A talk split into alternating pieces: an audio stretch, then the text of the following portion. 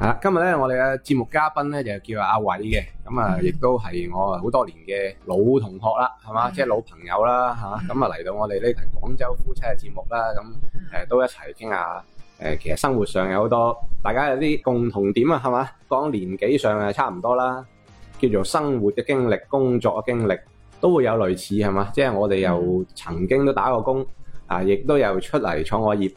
即係同太太誒非常之恩愛啦，所以今日揾到一個誒、呃大家都好類似嘅一個朋友嚇、啊，類似嘅經歷嘅朋友阿偉咧一齊過嚟傾下偈咁樣樣嘅，係咯，我哋請阿偉同大家打聲招呼啊！係大家好，大家好，我係咁其實我想問下咧，你做茶葉呢一行咧，做咗有幾年啊？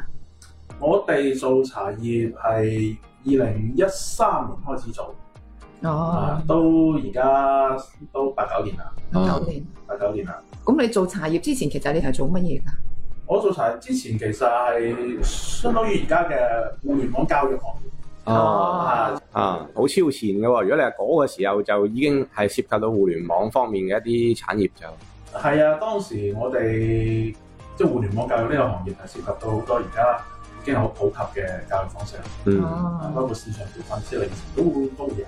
嗯嗯哦，哇，都幾超前喎嗰陣都。係啊，都好都可以㗎。其實即係我記得嗰時我哋考試咪要查分數嘅係嘛，即其係啊實就就係當年我哋包括我自己，我哋高考之後查分數嘅。啊就其實係、我後尾入入職嗰間公司，就啊係呢專門做呢一個服務嘅公司嚟嘅。即係相當於係差唔多壟斷咗㗎咯喎，如果嗰個行業啊因就為我記得當年都係一定要通過嗰一個評論去查。係。哦，咁樣啊。係啊，哦我我到後嚟我入咗職，我自己先知道。啊！哦，我哋後尾又記得啦嚇、即係當時咪查分數啊，係或者啲學歷啊嗰啲啊，係啊係啦係啦，咁啊又做咗幾耐咧？嗰個時候嗰個行業以前嗰間公司我都做咗七八年㗎啦。哦，因為我係一畢業就已經係入嗰間入咗去啦公司，然後一路做到我出嚟自己做產業，哦，所以就其實我就畢業出嚟之後就兩個工種，兩個工種，但係兩個工種又完全又唔同嘅喎、係咯。咁啊，即係點解會有咁嘅轉變嘅諗法咧？當時其實係主要係因為我屋企人，哦因為我外父佢哋係做茶葉嘅，啊佢哋自己屋企就係有茶葉，啊然後做茶葉嘅加工同埋哦銷售，啊佢哋就好耐啦，比我仲要耐，哦佢哋最早係零三年已經開始做。嗰哦陣時我哋仲讀緊書，啊啊，咁就即係會有一個積累喺度。係啊，佢哋係最早一批做茶嘅人嚟嘅。嗯嗯嗯，咁所以就變咗就順理成章完成一個華麗轉身啦，係啊嘛轉身就轉身啊，華華麗就就睇啦。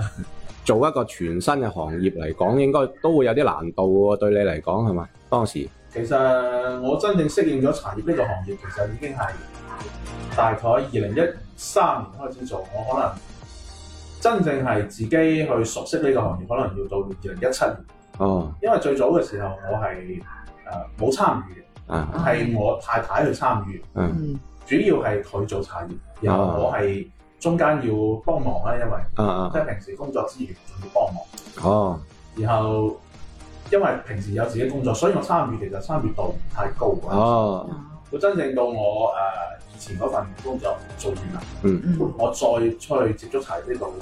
已經係過咗大概係三四年嘅事情，哦中間係有去一路學習呢樣嘢，但係冇全身心去學。哦。即係呢樣嘢其實要誒、呃易學難精係嘛？可唔可以咁講啊？即係其茶實葉入門相對唔難，啊，但係因為其實裏邊都有好多知識係嗯嗯嗯。都係要慢慢去學啊、去記啊、積累啊，嗯去了解呢樣嘢。嗯嗯，咁計誒茶葉呢行。你又話深唔深，話淺唔淺啦，但係要做好嘅話，其實應該都會有要遇到好多困難嘅喎。做好嘅話，誒、如果你話知識點上，第一你要了解好多唔同嘅呃茶葉嘅知識，嗯因為本身茶葉嘅類型係分好多種，嗯。每一種都唔一樣。嗯咁然後誒、呃包括你話做茶葉之後，到而家做咗咁耐啦，咁你銷售，因為我哋仲有加工生產呢一方面。嗯我哋唔純粹係賣茶葉嘅，呃嗯我哋仲有係誒做茶葉嘅。嗯，包括製作嗰方面，嗯都要識包括到而家社會上大家對食品安全呢樣嘢都係好睇重，嗯，所以呢方面嘅知識我哋都要。啊，如果唔係嘅話，好容易出問題。嗯咁其實成個過程你用咗幾耐時間咧？誒即係有理由如果真係可以全身心投入，同埋有時我覺得呢樣嘢可能要有少少天賦，嗯包啊，括你嘅味覺，係，你可唔可以分辨到茶葉之間嘅區別？係誒、全身心去投入去學呢樣嘢嘅話，其實時間唔會好耐。到而家我大概係兩年時間左右，而哦且係但係真係要全身心投入咯。哦，哦，咁你嗰陣係點學啊？當時最早咧係我太太先去跟咗一個做茶葉做咗好耐嘅師傅。啊，啊哦，，咁佢嗰個師傅咧就主要係誒、呃因為以前係茶藝師嚟，哦，但係佢又對好多種嘅茶葉都係要涉獵得到，嗯咁然後佢先學，嗯我再跟佢學，咁、嗯，我相對就誒、呃就遲就遲啲，但係啊啊至少都仲係相當有師傅帶，哦，即係你太太係等於係你師傅係㗎啦。啦冇錯啦，佢先至係大師傅。即係呢呢個就其實都幾好嘅。如果係兩夫妻一齊去共同去經營一同一個行業嘅話，其實個話題啊或者係溝通亦都會增加咯。啊誒、呃最主要係兩個人一齊嘅話咧，可以大家有商有量。嗯而且但係有時我哋做呢樣嘢嘅話，客戶群體會唔一樣，啊即係佢有佢嘅客人，我有我嘅客人，嗯因為畢竟男女都係有區別，嗯所以可能喺話題上誒、呃大家各自有各自嘅客戶群體。嗯嗯，係兩樣工作都做過啦吓，咁啊，你話覺得如果打工嚟計同創業嚟計，你覺得兩者個有啲咩區別咧？對你嚟講，誒、呃其實可能呢啲好多而家想自己創業嘅人都會有一個咁嘅係疑惑係咯係咯，其實我自己經歷嚟講咧，誒、按照而家咁樣講，打工佢屬於比較穩定，嗯但係可能會比較枯燥。嗯嗯如果可以揾到自己中意嘅職業，梗係最好啦。嗯嗯咁、如果好似我哋創業嘅話，時間上確實係比較自由一啲，ừ, 嗯但係你可能要對所有嘅事情都要上心，ừ. 嗯因為已經唔再係老闆發工資俾係你。嗯係以前我哋嘅心態可能有啲係，唉，今日做唔晒嘅嘢，聽日先做啦。嗯係但係到而家自己開店啦，嗯咁好多嘢就唔使煩啦，因為有時你我哋要服務客戶，嗯咁好多嘢都係按照客戶需求。嗯嗯佢如果要急住嘅話，咁你所有嘢你都要當日你要諗辦法去完成。係係嗯所以就係時間比較自由同埋穩定之間，大家要點樣選擇？嗯，咁你會中意邊一種多啲咧？即係你中意打工多啲，定中意創業多啲咧？按照而家嚟講，肯定係創業舒服啲啦。啊啊，呢個舒服只係時間上啊，係。啊，但係你話至於穩定嘅穩定嘅話，至少而家啊，你按時發工資，基嗯本上唔會有咩壓力。嗯只要你嘅追求唔係太高，嗯呢個冇咩問題。係創業嘅話，可能自己嘅積極性會比較嗯對生活上或者對工作上積極性會比較好，嗯畢竟係屬於自己嘅東西。係咯係咯會上心啲啊。係啊，冇錯。咁係咁啊，其實你話做茶葉呢樣嘢，我哋中國人都好中意飲茶啦。嗯，咁啊，呢個行業會唔會感覺個競爭都好大啊？咁樣即係對自己嗰、個、呃、做呢樣嘢嘅，會唔會有一定嘅衝擊啊？咁樣樣其實茶行業其實我覺得唔單止茶行業，任何行業都會有競爭。嗯但係誒、呃第一個我哋自己首先品質方面做得要比較好。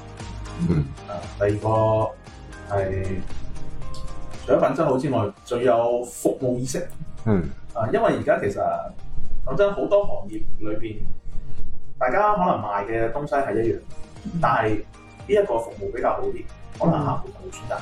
嗯所以其實對我嚟講，因為我以前雖然做嘅唔同教育，但係我哋亦都係屬於服務行業。啊我慶幸自己服務意識當時培養得比較好，啊所以對我依家嘅創業都係有好處嘅，有幫助嘅係係有嘛好？嘅影響咯。嗯嗯。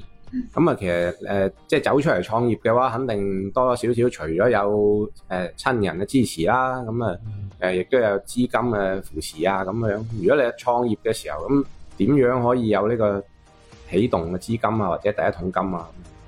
誒呢度可以幫大家有需屬創業想法嘅人可以普及下。其啊實我哋廣州市啊係有一個創業補貼幫助大家嘅，À, 哦，係啊，係啊，有一個創業補貼幫助大家。啊，咁當然你都亦都要自己需要有一啲啟動嘅資金啦，係呢個都係但係佢會有扶持咯，包啊，括一啲可能係鋪租嘅扶持，啊，即係你開店實體店 Ờ. 嗯對鋪租有扶持，對你嘅社保有扶持，哦，然後仲有一個創業補貼喺度。Ờ. 啊，只要大家係正規辦理啊連執照嘅，嗯都會廣州市呢邊都會有一個扶持政策喺度，哦哦，所以點大樣家可以放心啊，啊。其實創業仲係有好處嘅。啊，咁啊，補貼嘅話有有幾多度啊？即係可以幫到自己起步就冇咁誒、呃其實困佢主要仲係補貼一啲你平時嘅日常開支。佢啊起步嘅話，當然最終首先都係靠自己啦。嗯，但係佢主要係一啲例如你嘅社保嘅補貼，誒、哦，仲有你房租補貼，同埋佢創有一個啟動嘅補貼。當年我就雖然都唔算多，但係都有啦。哦，但係而家好似都提升得比較高啦。啊最近有朋友開嘅話，好似創業補貼，你達到佢條件嘅話，就創業補貼一次性嘅都有一萬蚊嘅補貼嘅。哦哦，然後你社保嘅補貼亦都唔少嘅。啊哦，咁去邊度申請呢啲補貼咧？誒、呃直接你而家就喺你營業執照，嗯即係你嘅店開喺邊個地方，你嘅營業執照所在地嗯誒嘅、服務中心嗰度哦，就有㗎啦。Ờ. 哦，其實仲係相對而家特別疫情情況下，已經好多都方便好多啦手啊。續。哦以前我哋可能仲要麻煩啲。啊哦，，咁啊，即係有心創業嘅朋友啊，即係留意下呢個係啦，我係哋啦，多關係注啊呢係個啦政策，政策上而家其實仲有支持我哋創業。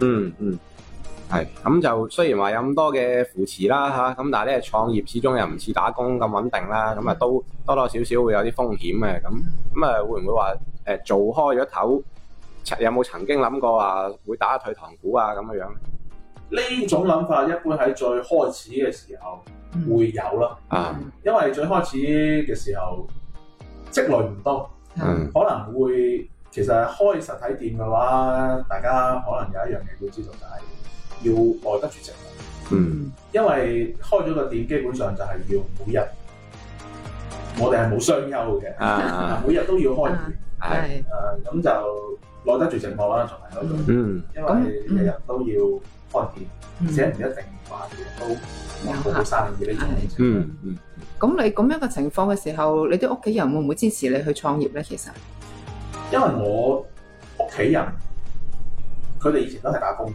嗯啊，咁咧就即係唯一好似係我一個舅父係做，以前係有自己開士多啦，都係實體店啦。嗯嗯，咁佢哋呢種就會比較睇好，哦，但係，係父母嘅話，包括父母啊，佢哋比較年代仲係五六十年代嘅人，就係嗯嗯，覺得打工穩定，係係，佢開始會有少少唔理解，嗯但係慢慢到後嚟咧，到我哋自己有啲積累啦。咁佢嗯會睇到呢樣嘅好處喺邊度。嗯，咁都幾好啊！佢後尾都支持你，係，即係啊要佢哋亦都需要一個轉變時間啦，係啊大家都有一個適應時間。係啦係咁啦，即係咪其實要見到有啲成績啦，咁佢就會比較支持。但係一開始可能未有咩成績喎，咁就會反對嘅聲音會多啲咁。有成績就唔單止佢哋啦，我哋自己都會有堅持得到啦，睇到希望啦嘛。係啊咁就其實開頭學你話齋就萬事起頭難啦。咁咁最初其實仲記唔記得話啊，俾自己第一張大單嘅有冇係係啲咩客户啊，或者係即係對自己嗰個信心嘅扶持係咪好大啊咁樣樣？大㗎其實係。啊因為我哋，我記得當時第一張大單，所謂大單啦嚇啊，嗯其實係唔知道嘅，哦，即係佢亦都唔係行過。我最記得當時佢係，亦都有啲互聯網嘅影子喺度。哦，佢哋當時係通過互聯網去揾到我哋嘅，哦，然後就按照我哋上邊有發布地址信息啊嗰啲揾過嚟。哦，Ờ. 咁當然佢自己本身亦都係一個中意茶嘅人，嗯，嗯所以我哋即係大家可以交流得到。哦，佢一般如果按照可以咁樣揾過嚟嘅人，佢都唔係話唔係白撞噶啦嚇，都係有心嘅。唔係白撞，同埋本身佢係亦都有咁嘅需求。嗯特別一二年同依家唔一樣，當時互聯網當然係冇依家咁發達，啊，嗯包括好多發布信息嘅平台嗰方面仲係比較原始一啲。嗯，嗯但係都揾到過嚟，其實亦都係緣分啦，我覺得係。哦，然後到一路到依家為止都仲係我嘅忠實客户，哦，咁啊真係幾好啊。係咯係咯係所以咯。印象比較深刻。嗯，哦咁你成交咗第一張大單之後，心情如何啊？啊食翻餐好嘅先，誒、 啊有冇同老婆去慶祝下咧？啊都有嘅，嗯都有，唉因為屬於係對自己嘅鼓勵，嗯，嗯即係可能呢個奠定咗自己繼續做落去嘅信心。啊亦都係一次好重要嘅經驗累積。嗯，係啊。咁啊，呢個就對可能成個嘅創業生涯嚟講，又係一個叫里程碑嘅時間啦嚇，係嘛？誒都可以咁講嘅，係啦開始嘅里程碑。開始嘅里程碑咧。咁啊，後尾即係點樣話繼續去累積咁多個客户咧？因為做呢啲都算係半服務嘅行業啦嚇，嗯咁啊、都需要一啲熟人嘅資源啦，咁先得係咪即係話其實係咪將個口碑要做好啊，咁先至可以能夠做好呢一行？誒、一個就係之前講要有服務意識啦，啊誒第二個確實口碑其實係靠人傳嗯然後仲有就係、確實做茶葉呢個咧係需要一啲誒我哋所講人力資源係需要嘅，嗯係但係最重要嘅係自己先做好個品質先啦。嗯嗯嗱品質做好啦，大家覺得你好啦，先至會再投。嗯如果唔係嘅話，可能你嘅一次失誤，可能呢個客戶就冇啦。嗯嗯係因為我哋見得太多呢種例子。啊，但係一次嘅小失誤就要求高嘅就就冇下次啦係啊，嗯嗯，創業即係話雖然有成功啦嚇。嗯咁當然可能都會有失敗啦。嗯咁你話如果啊俾多次機會你揀，咁你仲會唔會再揀翻同樣嘅路去行？誒創業呢條路我仲係會揀嘅，嗯嗯但係茶葉呢一行就因為而家冇辦法平衡世界，啊，但係首先我會確定我自己會選擇創業呢呢一條路，嗯確實係會令到自己學到好多嘢。係整個人同你打工或者係喺社會有個穩定工作嘅狀態好唔一樣，嗯會改變自己好多。嗯會令你人更加有自信。嗯嗯，咁啊係。的而且確呢樣嘢係唔同嘅，包括我哋自己都係啦，即係打工同出嚟創業嗯的而且確個狀態係唔同嘅。嗯你打工你可能哦坐定定喺度等出糧係嘛，咁但係你出嚟創業就唔同咯喎，時人刻都會要變得比較有主見咯，係啊，時刻都要戰鬥格咁嘅狀態㗎啦。判斷事物個方式同埋嗰個，我覺得敏鋭度會提高。嗯。如果打工啊，覺得好似做緊一啲同自己唔係百分百有關嘅嘢，咁就可能會 hea 做啦，係嘛？畢啊竟真係可以做到自己好喜歡工作嘅少數。好少嘅。嗯即係雖然我自己就都做到比較喜歡嘅嘢，但係你始終做得耐，你會覺得嗰樣嘢就唔係自己最核心嘅嘢。可能有個錯斷期。啊係啦係啦嗯，都會有個疲勞啦，係嘛？咁啊，所以我啊幾羨慕你㗎，真係係嘛？比較早能夠行出呢一步啦，嗯係嘛？都要多謝我太太，其實佢改變咗我好多。哦，係啊，因為最早我應該都係一個真係純粹嘅打工人，嗯，嗯即係冇諗過創業嘅，講句唔好聽就冇乜上進心。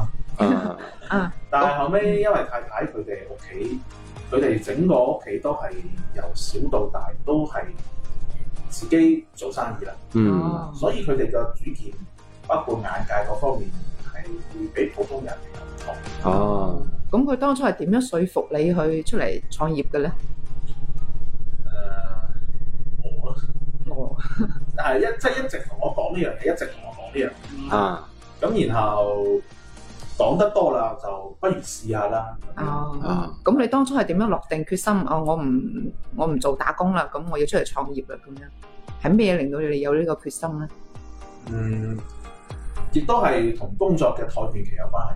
哦，因為做得時間長，我以前個誒、呃、單位做咗八年，哦，嗯但係整個感覺就係冇乜進步。嗯然後慢慢睇到啊太太做呢一行，整個人亦都開始更加改變，就變得更加好。嗯哦咁變咗佢嘅感覺上，整個眼光啊各方面都，誒好似俾我有一個唔同嘅感覺，嗯覺得自己係咪應該需要改變下咧？係咯嗯所以就最終就落定決心，嗯，全職從事茶葉呢哦，咁我相信你呢個決定都落得幾個行幾業。決斷嘅喎。絕對唔後悔嘅，而家係。係咯，即係好唔容易嘅，因為你始終你打開工，你溫水煮青蛙啊嘛嚇，嗯邊個想跳出嚟啫？其實呢個決定係好難做。嗯所以自己亦都調整咗其實一段時間，哦，因為就要將個心態放翻嚟。嗯，今集嘅節目就好多謝阿偉接受我哋嘅訪問啦，好多謝阿偉先，真係咦，精彩！好嘅，咁我哋下期嘅節目再見啦，好啊，拜拜拜。拜拜拜